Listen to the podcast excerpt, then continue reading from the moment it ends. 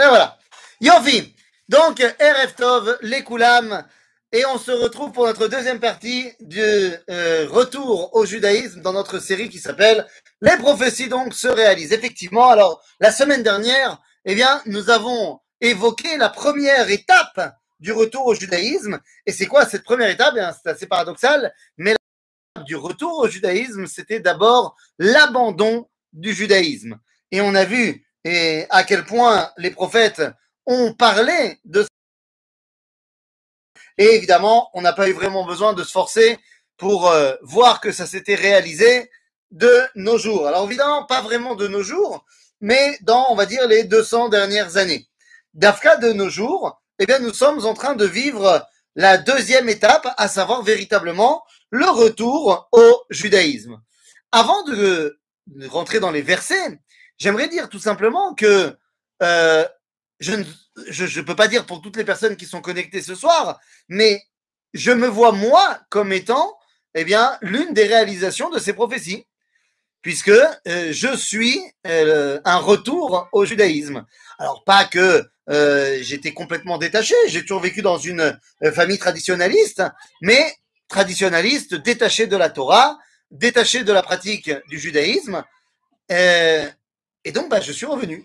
Je suis revenu et, et je ne suis pas le seul. Donc voilà, je pense que je m'inscris dans cette réalisation des prophéties. Il est évident que lorsque moi je suis revenu euh, en Israël et dans la Torah il y a de cela 17 ans, eh bien, est-ce que mes motivations étaient la réalisation de la promesse des prophètes? Eh bien, la réponse est non. Non, je ne savais pas ce qui avait marqué dans les prophètes. Je suis revenu parce que je suis arrivé à ce cheminement, on va dire, de manière intellectuelle et personnelle mais ce n'était pas pour réaliser les prophètes. Et donc, eh bien, je réalisais les prophéties encore mieux que si j'en étais conscient. C'est ce qu'a expliqué le Rav Yehuda Léon Ashkenazi Manitou lorsque un prêtre lui a demandé, mais c'est vraiment dommage que ceux qui sont en train de construire Eretz Israël sont des non-religieux. Ils ne se rendent pas compte qu'ils sont en train de réaliser les prophéties de Isaïe. Et Manitou de lui répondre, mais enfin, au contraire, c'est beaucoup mieux qu'ils ne se rendent pas compte qu'ils soient en train de réaliser les versets de Isaïe. Car s'ils avaient été religieux et qu'ils avaient fait tout ce qu'ils font, revenir en Israël, reconstruire le pays, parce que c'est une mitzvah de la Torah, eh bien, on aurait pu penser que c'est parce que c'est une mitzvah de la Torah. Et donc, pas forcément pour réaliser la promesse des prophètes. Alors que là, dans la mesure où ils ne savent pas la portée de ce qu'ils font, c'est que c'est véritablement la main de Dieu qui est en train de guider tout ce processus. Et donc le retour au judaïsme, eh bien, rentre dans la même équation. C'est parti, rentrons dans notre deuxième partie de la réalisation des prophéties, le retour au judaïsme. Alors, je vous mets tout de suite le texte. Voilà. Alors, attention, j'agrandis un petit peu. Vous me dites s'il faut encore? C'est bon comme ça ou encore? Allez, on va dire que c'est bon? Ouais, c'est bon? Ouais, c'est bon Yofi. Je peux faire plus, hein Vous voulez plus? C'est bon. C'est bon. Yofi. Alors, euh, tac. On va mettre au milieu, c'est bien. Donc, voilà, toute la première partie, on l'avait déjà évoquée. Euh, voilà. Donc, on l'avait déjà évoqué et on était donc arrivé ah, Aster Astir Panay C'était la fin de la première étape de l'abandon de la Torah. Mais on avait commencé à évoquer eh bien, que la Chazara au judaïsme, le retour au judaïsme, eh bien, va se faire par un changement complet du concept bichlal de l'étude de la Torah. La Chazara au judaïsme, alors ça a été le grand enseignement du Rav Kook, mais pas que, ça va être de changer complètement de conception. Ce n'est plus une relation à Dieu mi-yira, mais au contraire mi-ahava. Nous devons maintenant nous rapprocher d'Akadosh Baruch non pas parce que nous craignons que si jamais on ne fait pas ce qu'il nous demande, eh bien on va brûler dans le four numéro 18, mais au contraire parce que on a envie d'être proche d'Akadosh Baruch Et ça, c'est une réalité qu'on va retrouver dans la société israélienne actuelle. Une société qui est réfractaire à l'autorité, mais qui veut faire les choses. C'est-à-dire, j'avais amené, euh, je pense la semaine dernière, ce chiffre incroyable euh, qui nous dit que près, attention, de 77% des Israéliens, 76-77% des Israéliens, ne veulent pas que ce soit obligatoire de se marier à la rabbanoute. D'un autre côté, et ça c'est le dernier sondage Gutmann qui date de 2014, ou 2012, je m'en rappelle plus. Maintenant, 76-77% des Israéliens ne veulent pas que ce soit obligé de se marier à la rabbanoute. Par contre, près de 87% des Israéliens veulent se marier à la rabbanoute. C'est-à-dire, je veux me marier à la rabbanoute, mais je veux pas que ce soit obligé. Je veux pas que tu me dises de le faire. Am keshe orefou. Et donc, si je le fais, c'est parce que j'ai envie de le faire et non pas parce que tu m'as ordonné de le faire. Ce qu'on appelle dans le langage de la Gemara, mais qui est repris et qui en a fait son cheval de bataille, le Rav Kook, l'otchouva mi'ira et la tchouva me ahava. Et c'est ce qu'on retrouve ici dans la source donc numéro 6, dans le Teilim que vous connaissez très bien, nous dit David Ameler, Mizmor letoda. Mizmor letoda. הריעו זכרה להשם כל הארץ, עבדו את השם בשמחה, בואו לפניו ברננה. C'est-à-dire qu'il est temps maintenant de passer à une avodat Hashem besimcha. Besimcha, be'ahava, et non plus euh, dans la crainte de la réprimande. De où qui Hashem הוא האלוהים, הוא עושהו ולא אנחנו, עם וצאן מרעיתו, בואו שעריו בתודה, חצרותיו בתהילה, הודו לו ברכו שמו, כי טוב השם לעולם חסדו, והדור ודור אמונתו. Alors très bien, une fois qu'on a dit cela, eh bien, il faut comprendre que ce que nous vivons, et c'est le cas actuellement, on, on vient de l'évoquer, eh bien, est déjà mentionné non pas dans les Nevi'im, mais déjà mentionné dans la Torah. Dans la Torah, on parle déjà de ce retour à Kadosh Baruch mais qui est dû à un changement, un changement des mentalités, un changement de concept. C'est ce que nous dit ici le livre de Devarim dans le chapitre 30. Lorsqu'on nous dit donc Dieu va te ramener sur la terre de tes ancêtres et tu vas la conquérir. Et tu auras encore plus de bienfaits que tes, que tes pères. Et là, on nous dit, mal Hashem Elohecha et levavecha. Et Dieu va circoncire ton cœur, va et levav zarecha, et celui de ta descendance, le'ava et Hashem Elohecha, bechol levavecha, ou bechol nafshecha leman chayecha. ונתן השם אלוהיך את כל העלות האלה על אויביך ועל שונאיך אשר הדפוך, ואתה תשוב ושמעת בקול השם ועשית כל מצוותיו אשר אנוכי מצווך היום. on peut voir donc ici qu'il y a une tchouva à deux vitesses, à deux étapes. Il y a tout d'abord, eh bien, la teshuva due à cette brit mila que Dieu nous fait dans nos cœurs, c'est-à-dire une tchouva mais ahava, le ahava et Hashem Elohecha, et ensuite, en résultat de cette Ahavat Hashem, eh bien, tu as envie de faire Kol Mitzvotav. C'est-à-dire que lorsqu'un homme, un, enfant, un, jeune aime ses parents, eh bien, il fait ce qu'il leur demande, non plus parce qu'il a peur d'être privé de dessert ou privé de je sais pas quoi, mais parce que tout simplement, il aime ses parents. C'est-à-dire, donc, c'est l'ambiance dans laquelle nous sommes actuellement.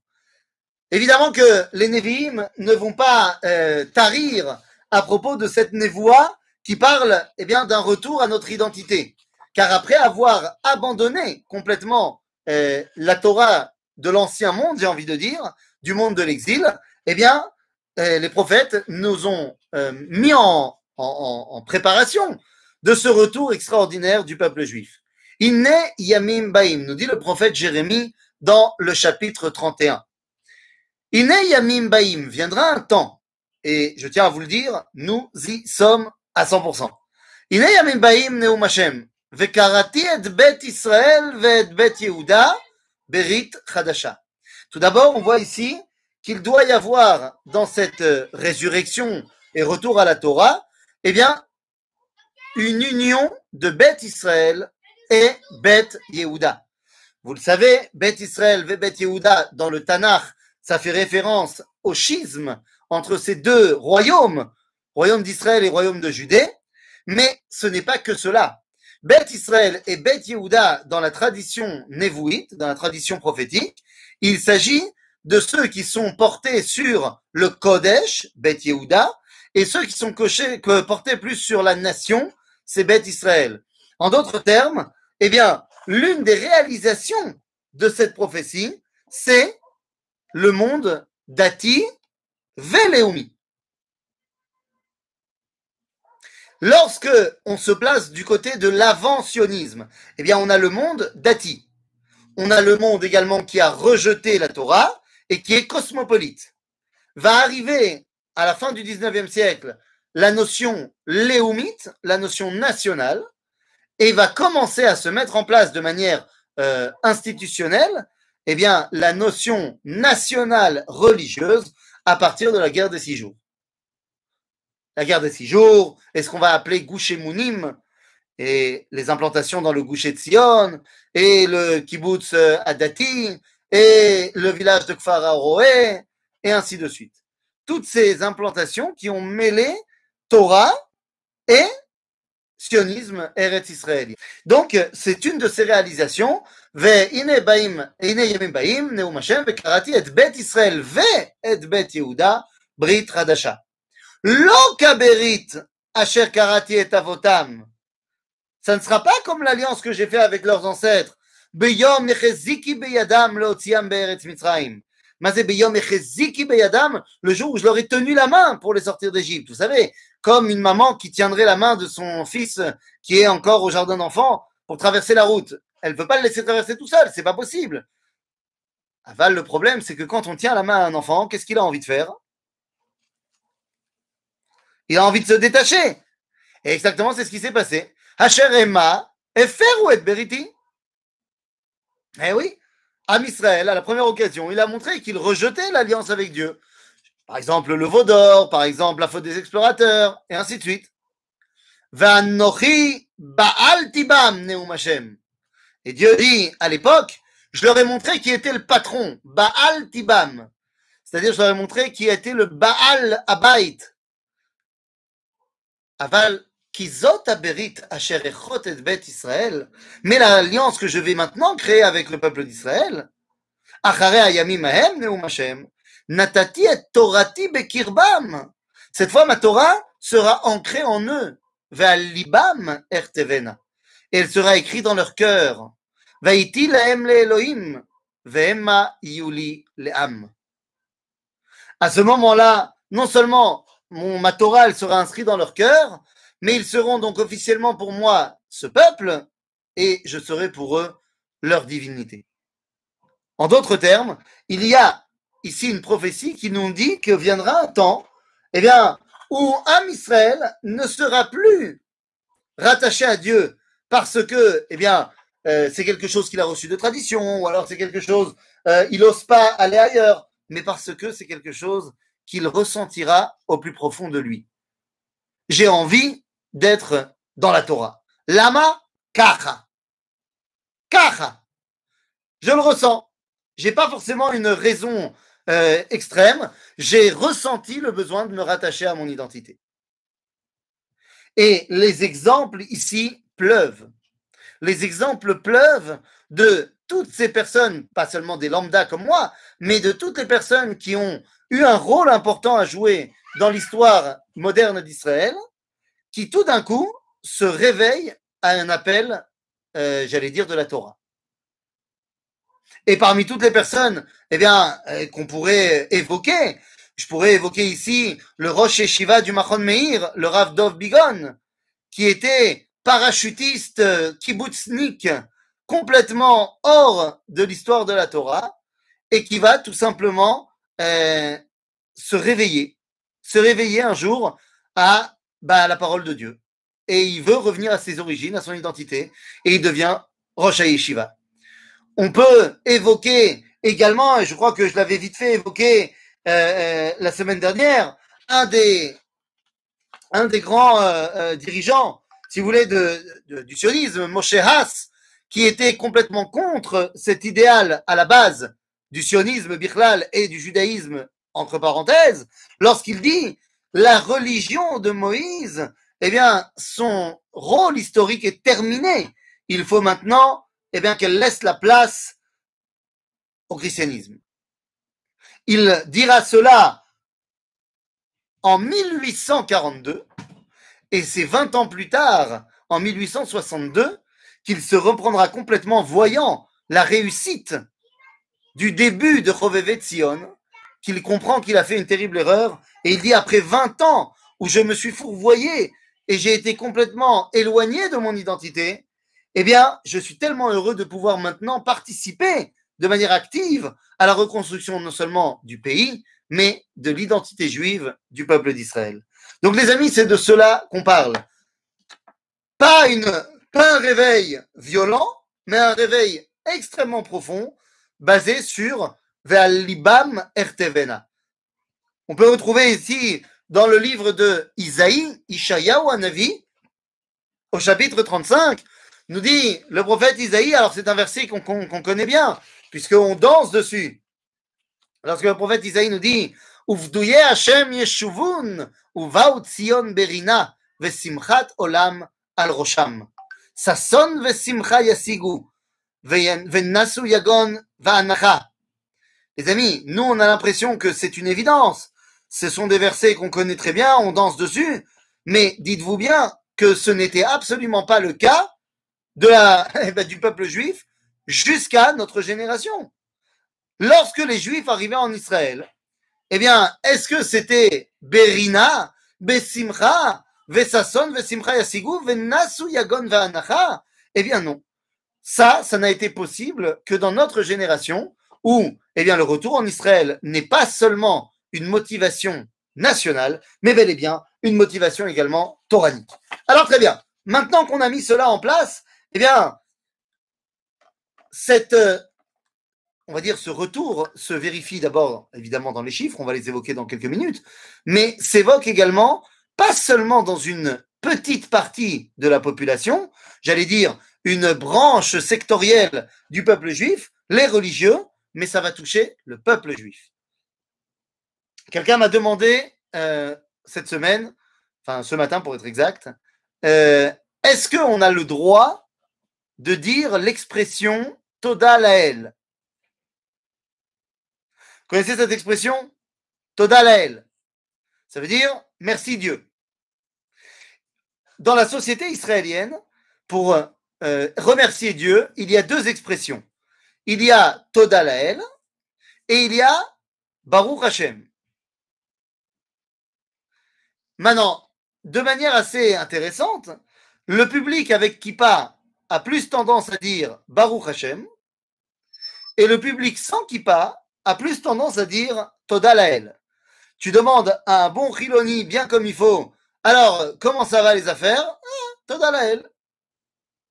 Et donc la personne me demande ce matin, est-ce qu'on a le droit de dire Toda Lael, puisque ce sont les Chilonim qui disent ça? J'ai répondu, eh bien, franchement, c'est de très mauvais chilonymes. Si les, la première chose qu'ils ont à la bouche quand on leur demande comment ça va, c'est dire merci Dieu. Tu vois pas le chiloni. Et effectivement, la société israélienne, à part quelques bastions bien gardés euh, qui donnent euh, trois, 4 quatre mandats à Meretz dans les élections, eh bien, à part ces bastions-là, l'écrasante majorité de la société israélienne Ma'amin Ba'Hashem, Me'od. Me'od. Ça ne fait pas forcément d'eux des hommes pratiquants de la halakha, mais, et ils ont pratiquement, je ne vais pas te donner des chiffres que je n'ai pas, euh, mais en termes de Emouna, eh bien, on parle de chiffres absolument énormes pour ce qui est de la Emouna Ba'Hashem. Et l'expression Todalael n'en est qu'une, euh, ben, euh, qu'un révélateur. Et c'est ce qu'on va voir ici dans le chapitre 36 du livre de Ereskel. Nous dit Ereskel à Navi. La reine est mort le bête Israël. Va et dit au peuple juif. Ko amar Hashem. Ainsi parle Dieu. Lo le ma'anchem ani bet Israël. Tout ce que j'amène comme Géoula là maintenant, ce n'est pas pour vous que je le fais. Kim leshem kochi, asher chilaltem bagoyim, asher batem shama. Nous dit Ezekiel Navi, nous avons fait un énorme chilul Hashem. Nous, le peuple juif, nous avons fait un énorme chilul Hashem. Matai, quand est-ce qu'on a fait le chilul Hashem? Eh bien, quand on est parti en exil. Am Israël en exil, ça s'appelle chilul Hashem. Il est important de le souligner. Nous dit le prophète Yecheskel, il n'y a pas de plus grand chilul Hashem que le peuple juif en exil. Donc il dit, j'amène pas la Géoula pour vous, je l'emmène pour moi. וקידשתי את שמי הגדול המחולל בגויים, אשר חיללתם בתוכם. וידוע גויים כי אני השם, נאום השם, Elohim. C'est-à-dire que les goyim se rendront compte du kiddush Hashem énorme qui se passe lorsque non seulement vous revenez physiquement sur la terre d'Israël, et en plus de ça, eh bien vous revenez vers moi. On parle aujourd'hui dans la... Oui Daniel, si vous voulez parler, il faut remettre le micro. Ou c'est pas à moi que vous voulez parler. Non? Ah, je sais pas si vous pouvez ouvrir le micro. Sinon, euh, dans le chat, vous pouvez écrire dans le chat euh, si vous avez une remarque, une question ou quoi que ce soit. Bikitsour, donc aujourd'hui, dans les médias internationaux, on parle du miracle israélien par rapport au vaccin et tout ça. Alors aujourd'hui, c'est par rapport au vaccin, mais effectivement, la société israélienne est devenue, aux yeux du monde, eh bien, un kiddush Hashem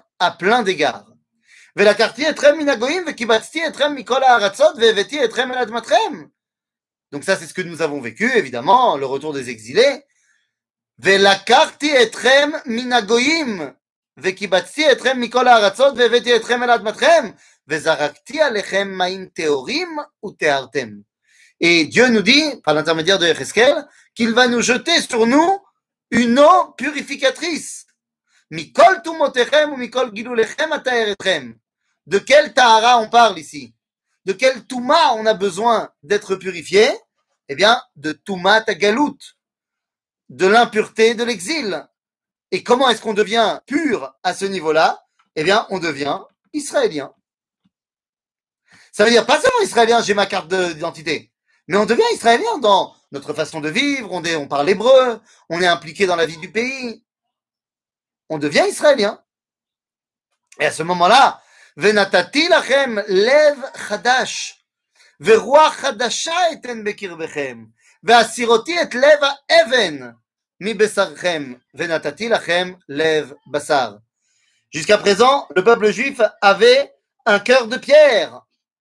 Il est temps de retrouver un cœur de chair.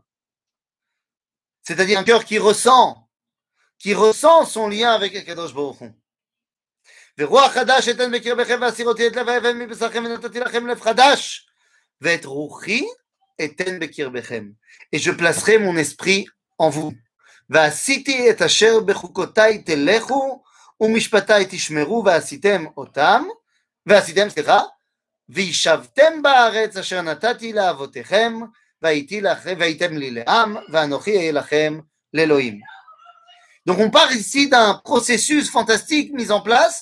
où, eh bien, ça y est, Am Israël revient vers Dieu. Alors, est-ce qu'il est dit ici comment? Non, il n'est pas dit ici comment. Mais Prenons un exemple tout bête. La loi sur le Shabbat. La loi sur le Shabbat qui est en vigueur en Israël actuellement. Eh bien, c'est une des façons de réaliser la prophétie de Ereskel. Et je ferai en sorte qu'ils aillent dans mes chemins. Est-ce que ça veut dire que tout le monde fait Shabbat? Non, pas encore. Les athlètes. Les. Donc on voit ici un processus mis en place par Akadosh Baruch Mais il y a un autre processus qui doit absolument également euh, être mis en place. Et ce processus, il ne peut pas être simplement mimala le mata, mais il doit être également mimata le mala. Il doit venir également du bas vers le haut et non seulement, et pas seulement, c'est du haut vers les bas. Est-ce qu'il y a un processus de Chazara Bichouva aujourd'hui dans la société juive? Hein? Eh bien, je pense, sans vouloir m'avancer, je pense que j'ai envie de poser une question. Une question à laquelle vous pouvez répondre vous-même. Toutes les personnes présentes sur ce Zoom actuellement, est-ce que vous aviez l'habitude, il y a de cela 20 ans, il y a de cela 30 ans, 40 ans, de prendre le temps que vous prenez aujourd'hui pour étudier la Torah? Et si la réponse est non, est-ce que c'était uniquement un problème de temps, parce que vous étiez euh, euh, au travail ou quoi que ce soit, ou c'était au-delà du problème de temps, c'est juste qu'on n'avait pas envie? Un petit peu des deux, hein Un petit peu des deux, j'imagine. Attendez, il y, a une question, enfin une remarque. Non. Non. Bah d'accord, c'est au moins ça le mérite d'éclair. ça le mérite d'éclair. Non, on prenait pas le temps d'aller étudier la Torah. Et, et, bien donc, dans notre petit groupe, à notre petit niveau, eh bien, on se rend compte qu'effectivement, c'était moins disponible. Il y a fait mode, c'était moins disponible, ou même si quand c'était disponible, je faisais l'effort d'aller à mon cours de Torah. Parce que, un peu des deux, voilà. Parce que, attention, je ne parle pas du Zoom.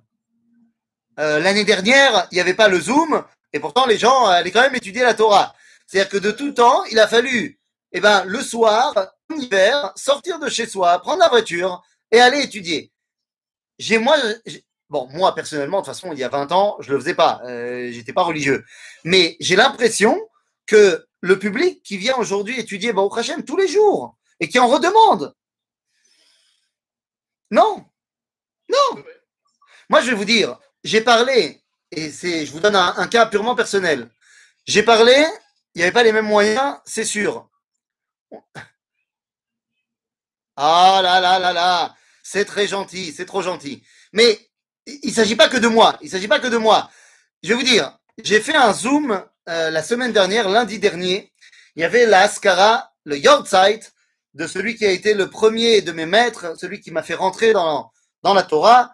Euh, le rabbin de Metz, le Rav euh, Bamberger Zatzal. Et donc, euh, c'était son Yortzeit la semaine dernière, son Askara. Donc, j'ai parlé pendant, pendant le Zoom. Et après, je me suis entretenu avec mon oncle, le grand rabbin Bruno Fison de la Moselle. Et je, lui ai demandé, je lui ai dit, regarde, regarde le nombre de gens qui étaient au Zoom. si on avait fait une Askara à Metz, il n'y aurait pas eu autant de gens. Et deuxièmement, toi, regarde combien tu donnes des cours maintenant dans la semaine en Zoom, et regarde le nombre de gens qui se connectent. Est-ce que les gens, tu faisais depuis longtemps des cours, euh, depuis que tu es rabbin, depuis 25 ans, est-ce que les gens, ils y venaient à tes cours? Il me dit, mais pas du tout. Avant, je donnais un cours par semaine, il y avait quatre personnes qui venaient. Et là, maintenant, quand je fais un cours pendant la semaine, dans le Zoom, il y a 40 personnes. Alors quoi C'est juste des gens qui avaient la flemme de, prendre la voiture? Et, il m'a dit, et il m'a dit, je parle même pas de tes cours à toi, où toi tu donnes euh, à peu près 3 à 4 cours par jour. Et les gens, ils demandent. Et il reçoit également, je sais pas si vous vous recevez également, mais il reçoit les, les, petits audios que j'envoie tous les matins sur la, la. Il dit, mais, mais c'est, mais, mais ça, mais ça, les gens, avant, tu leur demandais de faire une halakha, il y avait que les, les piliers de la synagogue qui voulaient entendre la halakha du jour. Ça n'existait pas que les gens lambda, c'est-à-dire nous, eh bien, on a envie d'étudier la halakha tous les jours. C'était pour les mecs de la Yeshiva, la halakha du jour. Et regardez aujourd'hui comment, eh bien, les gens, tout simplement, ils ont envie. Ils ont envie. Alors, euh, Shalom, oui, le besoin. Attends, ah, ça va trop vite. Deux secondes, deux secondes, deux secondes. Euh, shalom, oui, le besoin d'étude de la Torah est plus important à présent. Voilà, je suis d'accord. C'est pas la peine d'être sur place. Alors là, je ne peux pas être moins d'accord avec vous. Et là, il y a après, il y a marqué Vive le Zoom. Alors, même s'il est vrai qu'aujourd'hui, on comprend ce que veut dire la phrase Gam Zoom le Toiva, hein, c'est une, grande phrase du Talmud, Gam Zoom le Tova, euh, il n'empêche que euh, non, le Zoom ne pourra jamais remplacer l'étude de la Torah Panim El Panim. Jamais. Ok, je le dis et le redis.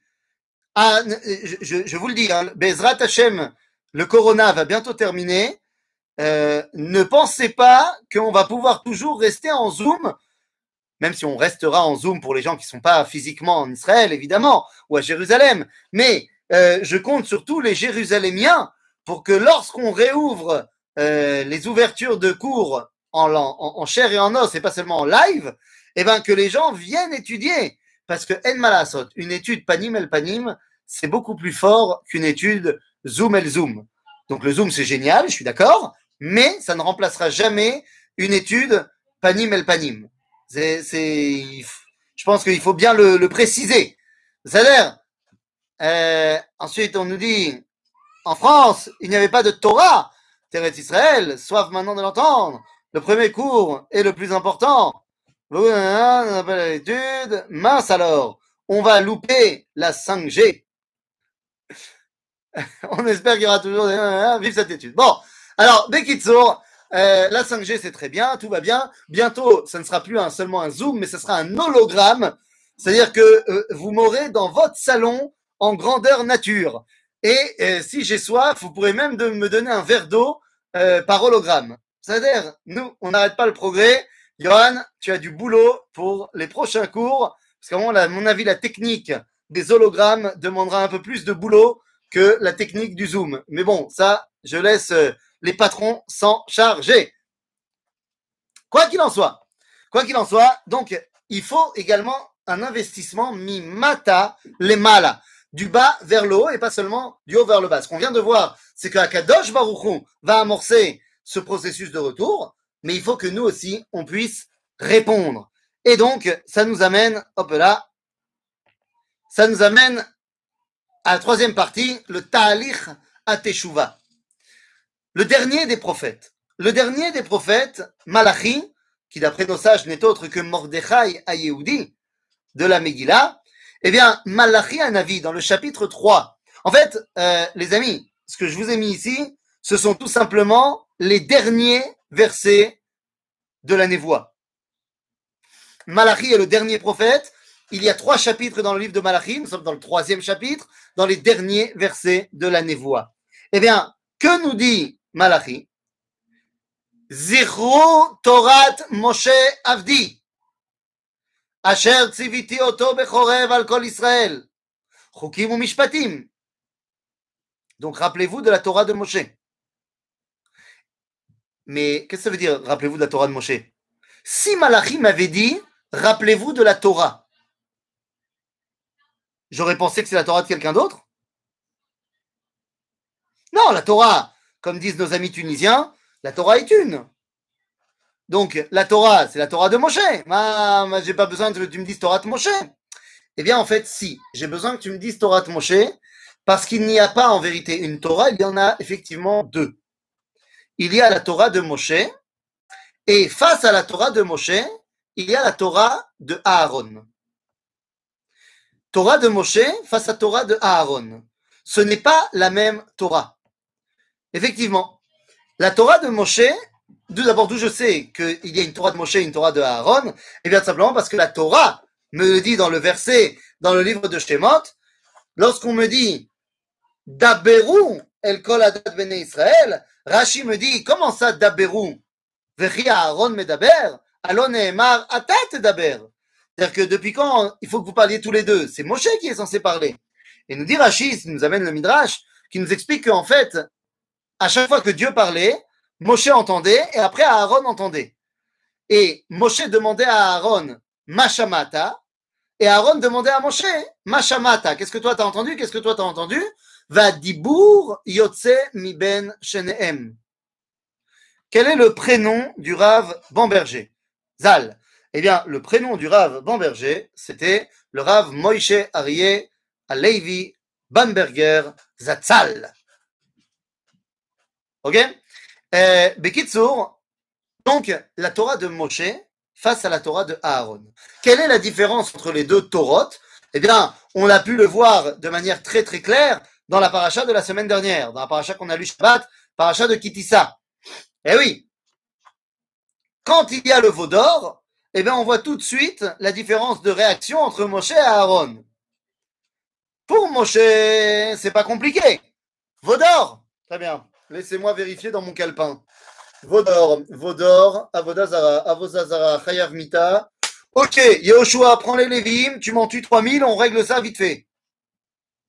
Ça, c'est Moshe.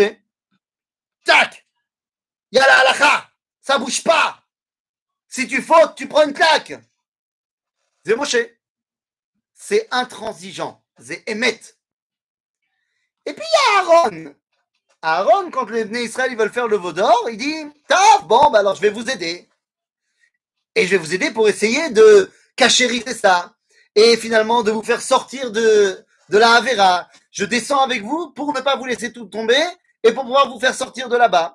Je suis prêt à faire une Havera pour vous faire faire tchouva à la fin. Et ça, est-ce que c'est permis dans la Torah de faire une Avera pour faire la volonté de Dieu?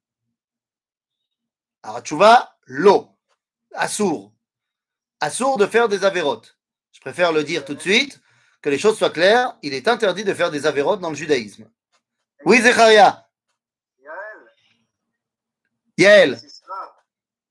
Ah, tu dis Yael et Sisra. Alors, j'ai deux problèmes avec ce que tu dis.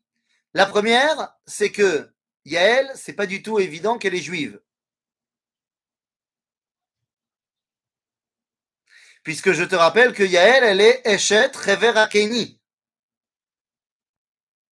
Elle est mariée avec quelqu'un qui vient du peuple de Keini. Est-ce qu'elle est convertie? Est-ce qu'elle n'est pas convertie? D'après nos sages, c'est pas du tout évident qu'elle fait partie du peuple juif. Donc ça, c'est la première chose. Maintenant, la deuxième chose, disons qu'on va se fier aux avis qui dit que oui, elle est juive, et bien à ce moment-là, Zemashoacher, Zepikoach Nefesh, puisque c'est Din Milchama, il y a Sisra qui est l'ennemi numéro un, on est en pleine guerre, eh bien, il est dans sa tente, elle fait ce qu'elle peut pour le tuer, c'est Midin Milchama. Et donc, c'est pas une Avera Midin Milchama. Donc, je je suis pas prompt à mettre Yael dans, dans l'histoire, même si ce qu'elle a fait est une action extraordinaire. Elle a fait une très bonne action. Mais je suis pas certain que ça rentre dans le critère de j'ai fait une Avera pour faire le bien. Par contre, il y a un exemple qui est connu. L'exemple le plus connu euh, de cela, c'est. Attendez, là, il y a quelqu'un qui est en train de se battre pour le Zoom. Le Zoom est mieux. personne ne vous interrompt. Dans vos cours en plein air, il y a toujours un zèbre pour vous interrompre. Non pour poser une question, mais pour montrer son savoir. Ah là là là là là là. Je pense que tu as été traumatisé par certains zèbres euh, qui ont étudié. Alors, tu as raison dans ce que tu dis peut-être, mais d'abord, dans le Zoom, il peut y avoir des bugs euh, au niveau Internet. Et là, c'est pas un zèbre, mais c'est bien plus grave. Et des fois, la connexion se coupe. Donc là, c'est un problème dans le Zoom. Et deuxièmement, le problème du zèbre en plein air, eh bien, tu as raison, mais c'est pas la faute du zèbre, c'est la faute de moi qui ne suis pas assez fort pour le remettre en place et ne pas accepter euh, euh, qu'il dérange le cours. Je n'arrive pas, je, je, c'est ma faute, ok? C'est ma faute. Euh, ayez un petit peu euh, d'indulgence. J'ai beaucoup de mal, surtout quand le zèbre en question, en général, fait le double de mon âge. Euh, je, je n'ose pas euh, l'arrêter, je n'ose pas, c'est pas bien, c'est ma faute.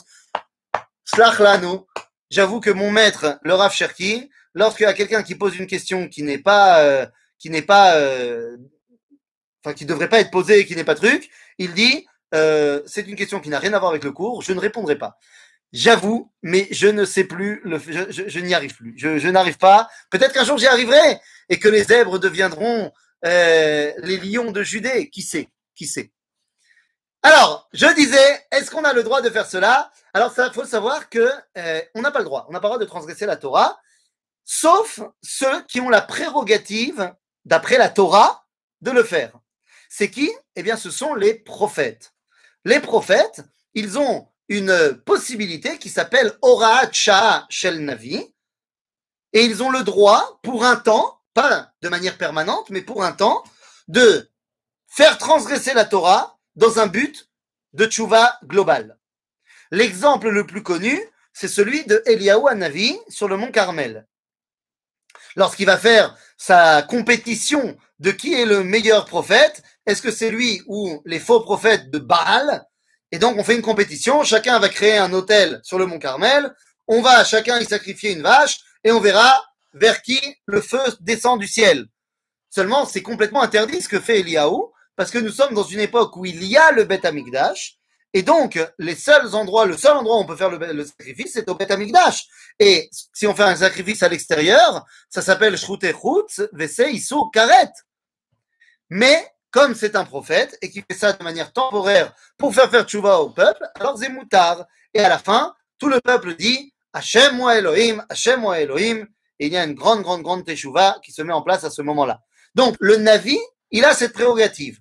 Le Sanhedrin, il a également cette prérogative, mais il a besoin d'être le Sanhedrin. C'est-à-dire que le Navi il peut être tout seul, il n'a pas besoin de, rassembler euh, 71 euh, Nevi'im avec lui le Sanhedrin, en tant que Sanhedrin, il peut faire et la la et ferou Toratecha, comme par exemple a fait Rabbi Yehuda Anassi avec son Sanhedrin, où il a décidé de mettre par écrit la Mishnah. C'est interdit de mettre par écrit la Mishnah.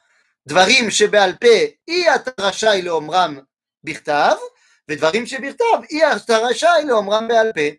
Les choses par écrit, tu dois pas les dire par cœur. Les choses par oral, tu peux pas les mettre par écrit.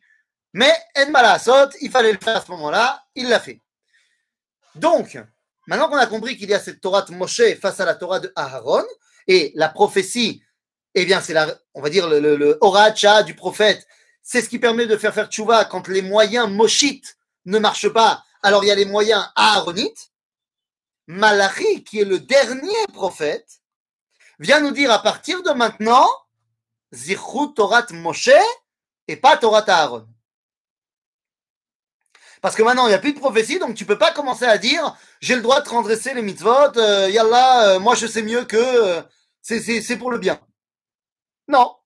Il y avait un homme qui s'appelait Shabtai Tzvi, qui a dit puisque Dieu, il est présent partout, eh bien, il faut pouvoir le dévoiler partout.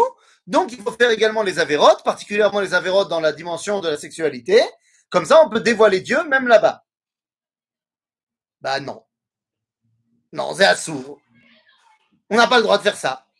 Donc, Zichut Torat Moshe, Asher Tziviti, Bechorev al Kol Israël, Chukim u'Mishpatim. Certes, mais le problème, c'est qu'avec la Torah de Moshe, il y a des gens qui font pas de chouva.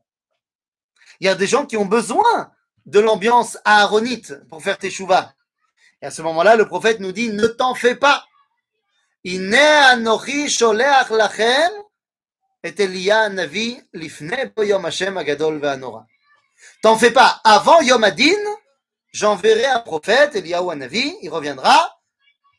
Et donc, il pourra remettre en place le côté Aaroni. T'inquiète pas. Et à ce moment-là, qu'est-ce qu'il faudra faire? C'est quoi le boulot de Eliyahu Navi Eh bien, son boulot n'est pas d'être posek alacha. Son boulot, c'est Veishiv lev avot al banim, velev banim al avotam. Vous comprenez que s'il y a besoin de ramener le cœur du père à celui du fils et celui du fils à celui du père, c'est qu'ils se sont séparés. Si les cœurs sont de toute façon reliés, il n'y a pas besoin d'Eliyahu Navi.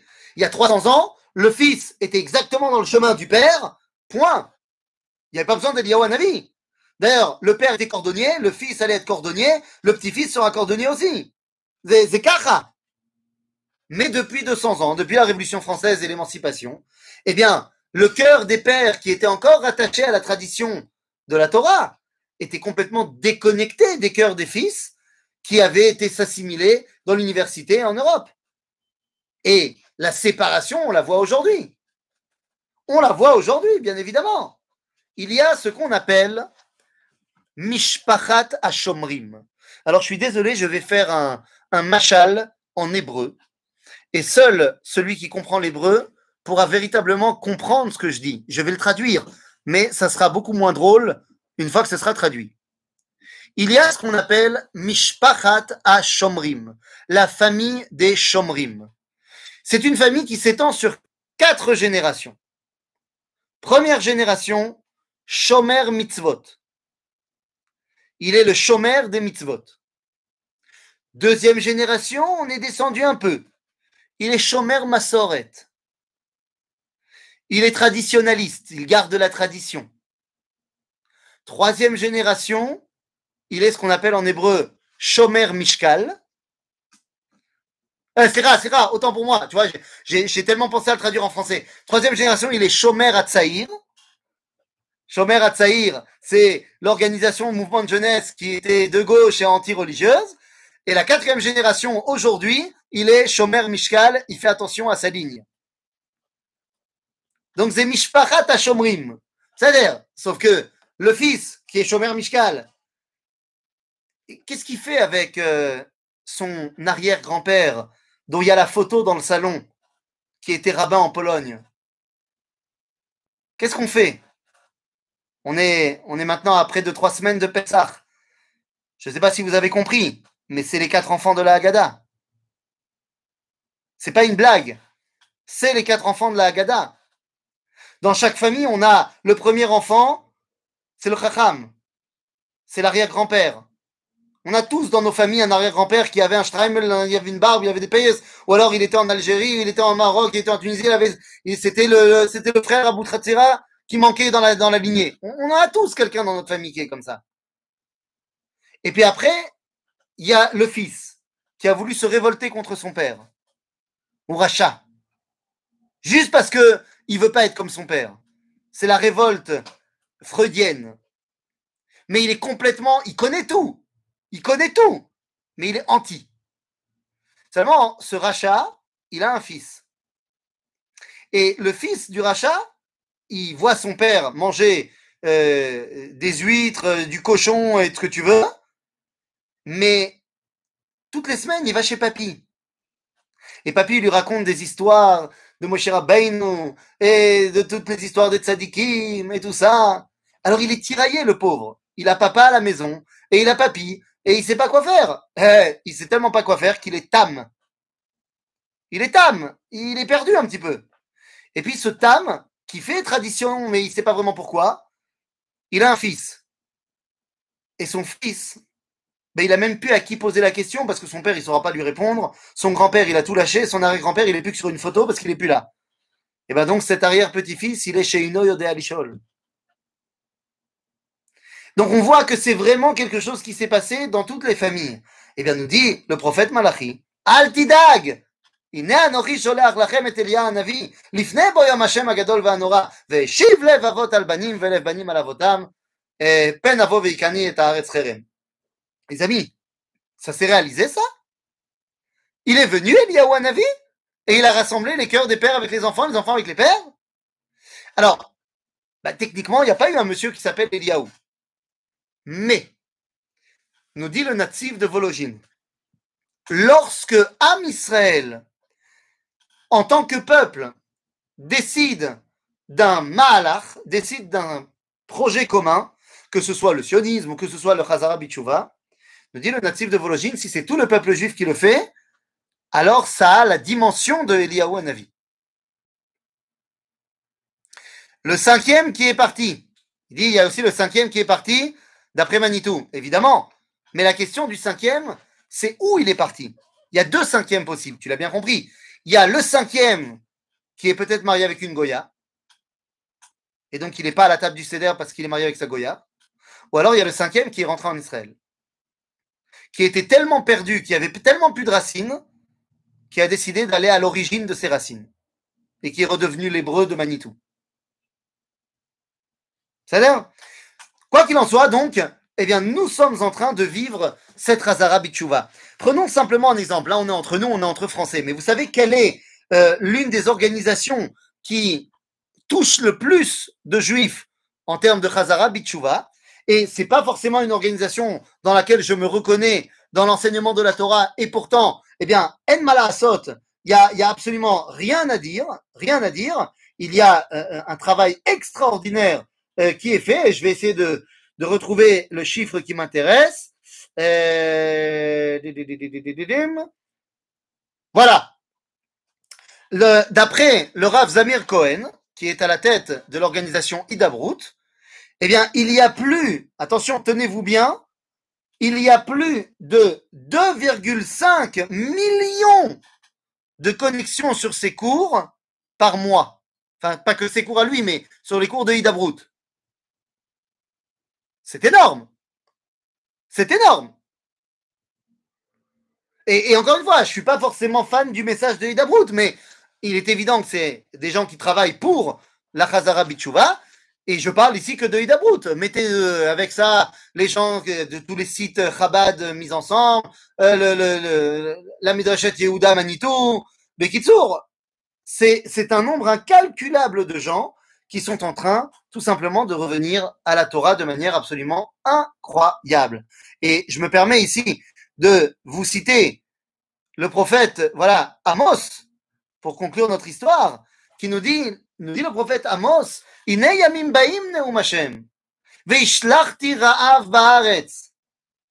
y a un temps, nous dit Amos, où viendra une famine dans le pays. Alors attention, l'orav la lechem, ce ne sera pas une, une famine de pain ou d'eau matérielle. Kim lishmoa et divrei Hashem. On voudra entendre la Torah.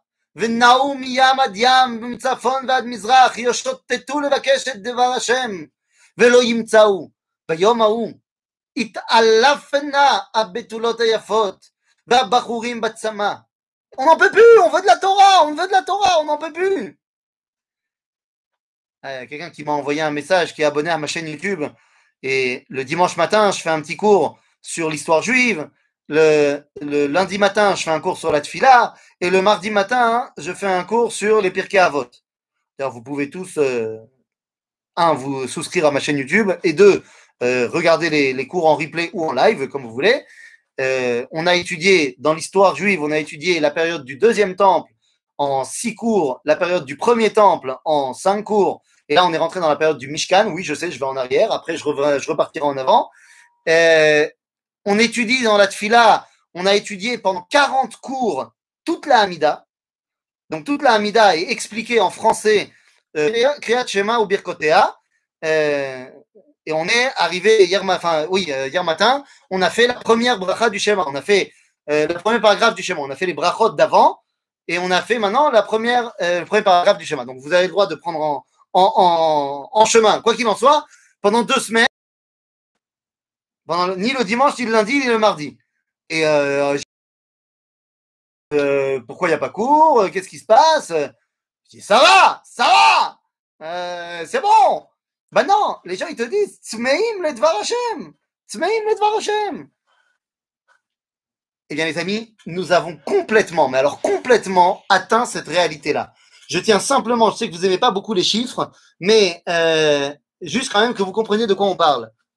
Combien y avait-il avant la Shoah? De juifs inscrits dans des yeshivot, Talmud Torah, euh, qui étudiaient la Torah Dans le monde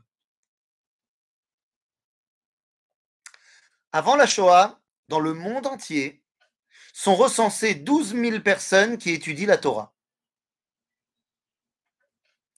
12 000 dans des yeshivot ou dans les Talmud des Torah. Je ne parle pas des enfants, hein. je parle des adultes. Euh, quand on regarde, sans vouloir vous offenser, en 2018, c'est plus de 151 000 personnes qui sont inscrites dans des yeshivot. Je pense que les chiffres parlent tout seuls. Combien y a-t-il de yeshivot en Eretz Israël en l'année 1941.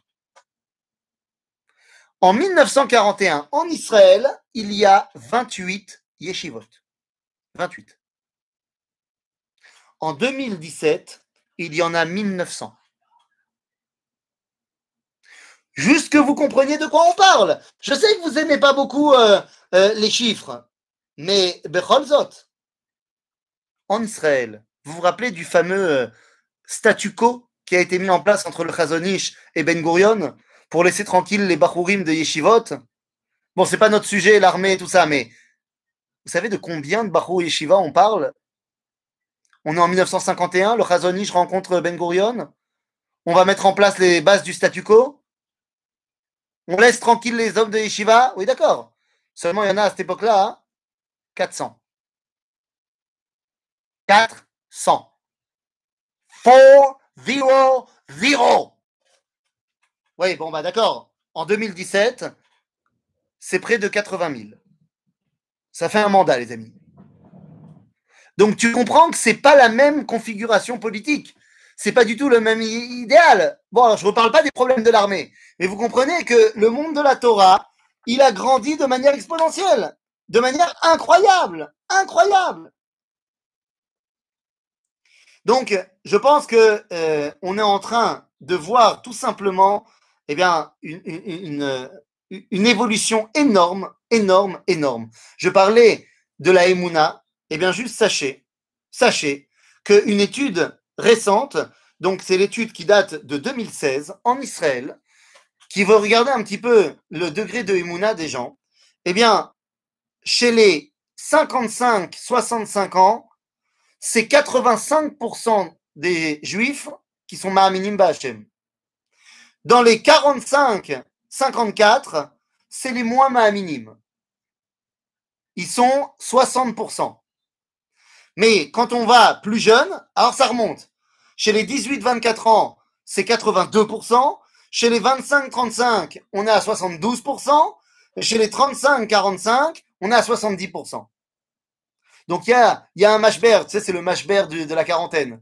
Le mashber de la quarantaine, t'arrêtes d'être mahamine et tout, mais ça revient après. Ça revient après. Mais pour vous dire que on, est un, une société qui est pachout, mahamina ba'Hachem. Une société qui revient vers Akadosh Baruch. Alors évidemment, il y a encore plein de choses à faire, bien sûr, mais nous sommes tout simplement la génération qui a réalisé le Hashiva, et Hashivenu, Hashem Elecha, Venashuva, Chadesh Yamenu, Kekedem. À bientôt les amis, ve Erev Tov, les Koulam. Merci beaucoup. S'il y a des questions, c'est maintenant. Avant les questions, avant, avant les questions, on aimerait dire Oui. que le cours est Refoua Shelema de Avraham Ben Yaakov Vemasouda, Refoua Shelema pour notre ami Avraham. C'est le moment, chers amis. Les questions, ouvrez vos micros. Peux demander quelque chose Tout à fait. qui, euh, je voudrais savoir a une traduction à Yéreskiel. Bah oui, oui, a priori, il y a des Bibles entières qui sont traduites par le rabbinat de France. Donc euh, dedans, il y a aussi... euh, Ah, ah, ah, ah, ah J'ai compris, excusez-moi, je savais que vous vouliez une traduction du livre de Yecheskel. Que veut dire le mot Yecheskel Ah, ben c'est euh, Ça vient de Chazon, Yecheze,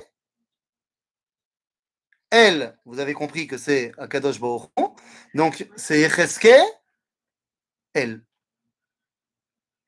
quoi Celui qui va avoir le Chazon de Dieu, celui qui va avoir la vision de Dieu.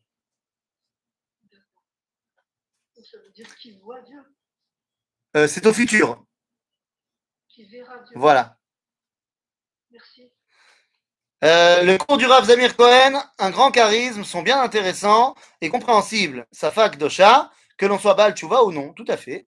Tout à fait, ils sont très intéressants, bien sûr. J'ai simplement dit que c'est pas euh, la, la, la Shita et la façon dont j'ai euh, enseigné, la, que j'ai appris la Torah et que je veux l'enseigner, mais, mais bien sûr qu'ils sont tout à fait intéressants. Le Rav Zamir Cohen est un grand Racham et qui sait très bien parler au public, qu'il soit religieux ou non, bien évidemment.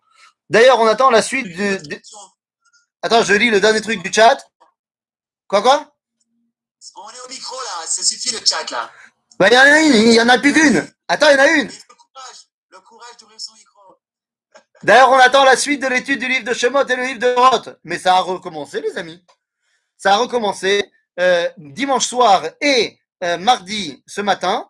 Euh, le seul problème, c'est que je ne les ai pas encore mis sur la chaîne. Euh, Bezrat Hashem, cette nuit, je vais les uploader sur la chaîne. Mais je vous rappelle que vous avez la possibilité de venir à la synagogue de Emouna euh, avec votre, votre vaccination à jour et vous pouvez venir écouter les cours euh, en live et en chair et en os avec plaisir. Donc s'il y a des questions, mettez vos micros, c'est parti.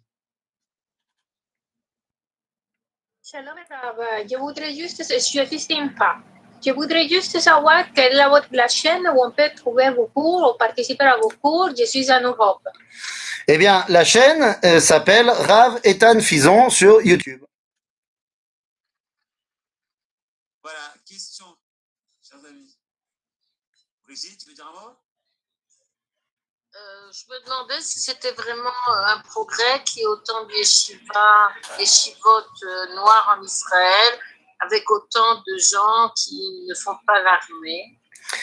Alors, co- comment j'aurais pu deviner ta... Elle a dit que c'était pas le sujet, mais tu veux en parler. Comment est-ce que j'aurais pu deviner ta question? Mais ta question, elle est basée sur un postulat de départ euh, qui est erroné. C'est-à-dire que, qui t'a dit que dans le chiffre que j'ai donné, 1900 yeshivot, il s'agit que des yeshivot noirs? Ah, donc déjà, il y en a plein qui sont pas noirs et il y a plein de Bachou Yeshiva qui font l'armée. Ça dire Donc ça, c'est la première des choses. La deuxième chose, c'est que tu poses une autre question. Est-ce qu'il ne serait pas temps de faire des chivotes concentrés plus sur la qualité et pas sur la quantité? Euh, Je pense que je suis assez d'accord avec toi, mais d'un autre côté, euh, quelqu'un qui veut étudier la Torah, tu peux pas euh, l'en empêcher. Donc, euh, euh, oui, il faudrait se concentrer sur un enseignement de qualité. Et un enseignement de qualité ne veut pas forcément dire une grande, grande, grande connaissance de la Gemara, mais une connaissance de la Torah qui est adaptée au temps dans lequel nous la vivons. Non, mais ce que je voulais dire aussi, c'est que peut-être que la yeshiva telle qu'elle existe euh, doit être remplacée par un autre, une autre forme, une autre structure d'études. euh, Je sens que tu as une idée à proposer. Disons que, par exemple, Manitou, après-guerre, il n'a pas créé une yeshiva. Il a Il a- fait quelque chose de différent. Il a créé l'école d'Orsay. Il était un grand pédagogue. Mais tout à fait, mais tout à fait. la pédagogie à la réalité historique. Alors c'est pour ça que je pose la question. Mais tu as tout à fait raison.